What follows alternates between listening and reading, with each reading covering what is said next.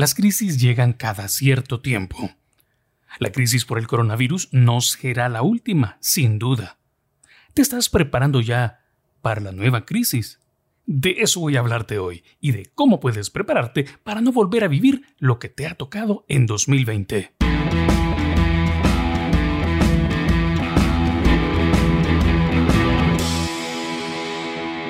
Yo soy José Luis Durón, más conocido en redes sociales como JL Durón con más de 20 años de experiencia en medios de comunicación, en mercadeo y desarrollo web. Y en este podcast comparto contigo acerca de redes sociales y cómo hacer que tu estrategia de marketing digital haga detonar tus ventas. Te invito a que te suscribas en mi sitio web jlduron.com barra boletín jlduron.com barra boletín y así recibirás consejos, tips, estrategias para detonar tus ventas. No puedo siquiera imaginar lo difícil que ha sido para ti este golpe de timón, como digo yo, que nos ha dado el coronavirus. A todos, a todos nos ha afectado. Pero sí te puedo decir que para mí no ha sido color de rosa. No sé en tu caso, para mí no ha sido color de rosa. Y es que, aunque muchos han venido diciéndonos eh, que estamos a las puertas de una nueva crisis, nadie, y el que diga lo contrario miente, nadie se imaginaba que la teníamos tan cerca, y mucho menos que iniciaría con una pandemia. Y digo que iniciaría porque si bien el confinamiento ha paralizado al mundo, las consecuencias serán de mediano y largo plazo, más que lo que inmediatamente nos ha afectado y lo que todavía estamos viviendo. En mi caso, en 2008 y 2009, una crisis política en mi país, sumado a la crisis económica que estábamos experimentando internacionalmente en esas fechas, prácticamente me botó, me tiró al suelo, hizo que mi negocio casi desapareciera.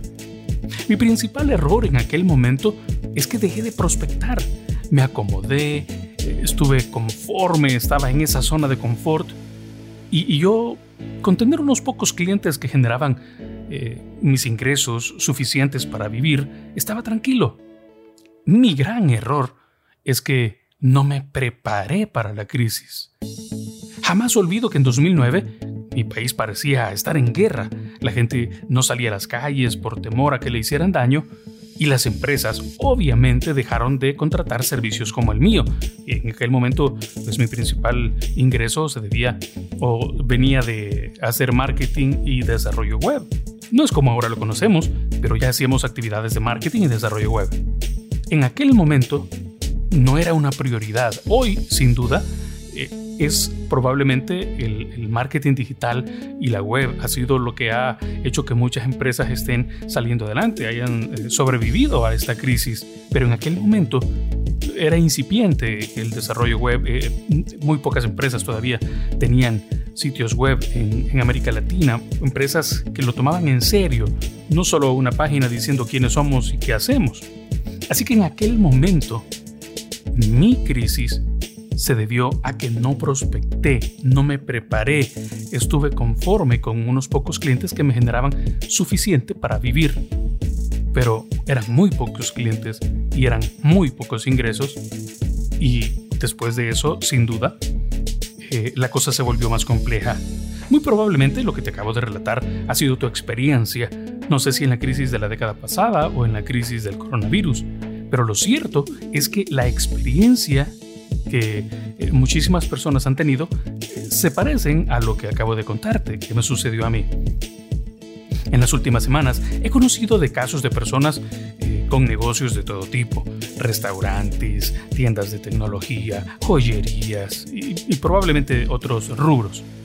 Y el factor común entre ellos es que durante semanas, si no es que meses, tuvieron que cerrar por la cuarentena que impusieron los gobiernos en diferentes países muy pocos y muy probablemente solo los que tienen bien implementado un componente virtual para sus negocios, aparte del servicio a domicilio, han logrado sobrevivir.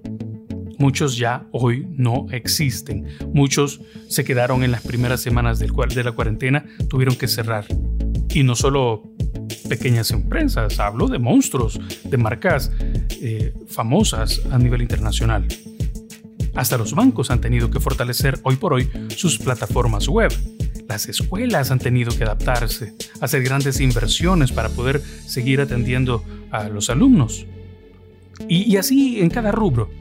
¿Qué pasos has dado tú para sobreponerte? ¿Qué pasos has dado tú para sobreponerte a esta inmediata crisis por el coronavirus? ¿Qué has hecho? Aparte de estar probablemente en cuarentena, ¿qué pasos estás dando para enfrentarte a la crisis económica que no quiero ser ave de, de mal agüero, pero todos sabemos que después del coronavirus, después de la crisis sanitaria, se acerca como consecuencia de esta crisis sanitaria la crisis económica. ¿Qué pasos estamos dando para enfrentar esa crisis? Si aún no has hecho nada más que buscar un empleo o desempeñarte en lo mismo que has venido haciendo hasta ahora, déjame invitarte a que lo pienses una vez más. Es imposible que haciendo lo mismo que has venido haciendo durante todos estos meses, estos años, vayas a obtener resultados diferentes, resultados distintos. No sé en qué momento estás escuchando este podcast. No sé si estás en el inmediato momento después del coronavirus o hace pasó ya tiempo. Pero lo cierto es que las crisis vienen cíclicamente. La crisis sanitaria, económica que dejó el coronavirus no será, no fue la última crisis. Toma tiempo. Piensa qué hacer. Piensa cómo generar un ingreso recurrente que no dependa de que alguien vaya a tu tienda o a tu establecimiento o que tú vayas a atenderle, que tú vayas a visitarle. Piensa en un negocio que puedas atender y hacer crecer aún estando en otra parte del mundo, igual que tu cliente, que no necesite tu presencia.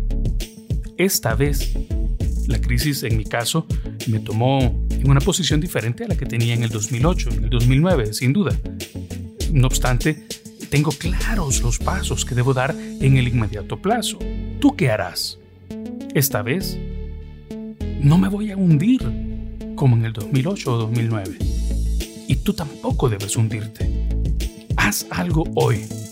Al terminar este podcast, te invito a que tomes papel y lápiz, hagas una lista de por lo menos 10 actividades o ingresos que podrías desarrollar de manera que si viene una nueva crisis, esperemos no sea pronto, no te quedes sin ingresos. No te quedes pasando penas. Yo no te puedo decir qué deberías hacer, pero tú sí sabes. ¿En qué eres bueno? ¿En qué eres buena? Tus amigos, tus familiares, ellos sí saben en qué eres bueno.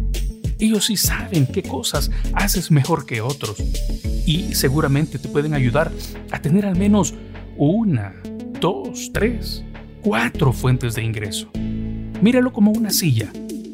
Las sillas tienen cuatro patas por lo menos. Y para no caerte, debes tener al menos cuatro patas. Cada pata debe ser una fuente de ingresos. Si una de ellas falta, no te caes. Las otras tres te sostienen. No te caes. Las otras tres te sostienen. Necesitas tener por lo menos cuatro fuentes de ingresos que no te agarre, que no te tome por sorpresa una nueva crisis. Espero que este episodio te sirva, que te inspire, que te ayude a mejorar, que te acerque a los objetivos. Si aún no te has inscrito en mi lista de beneficios, te invito a que lo hagas ahora mismo en jlduron.com barra boletín. barra boletín. Agradezco tus comentarios y recomendaciones. Si crees que el contenido de este podcast puede servirle a un amigo, colega, familiar, te ruego que lo compartas, por favor. Y si es la primera vez que escuchas este podcast, suscríbete ahora mismo. Estoy a tus órdenes siempre. Hasta la próxima.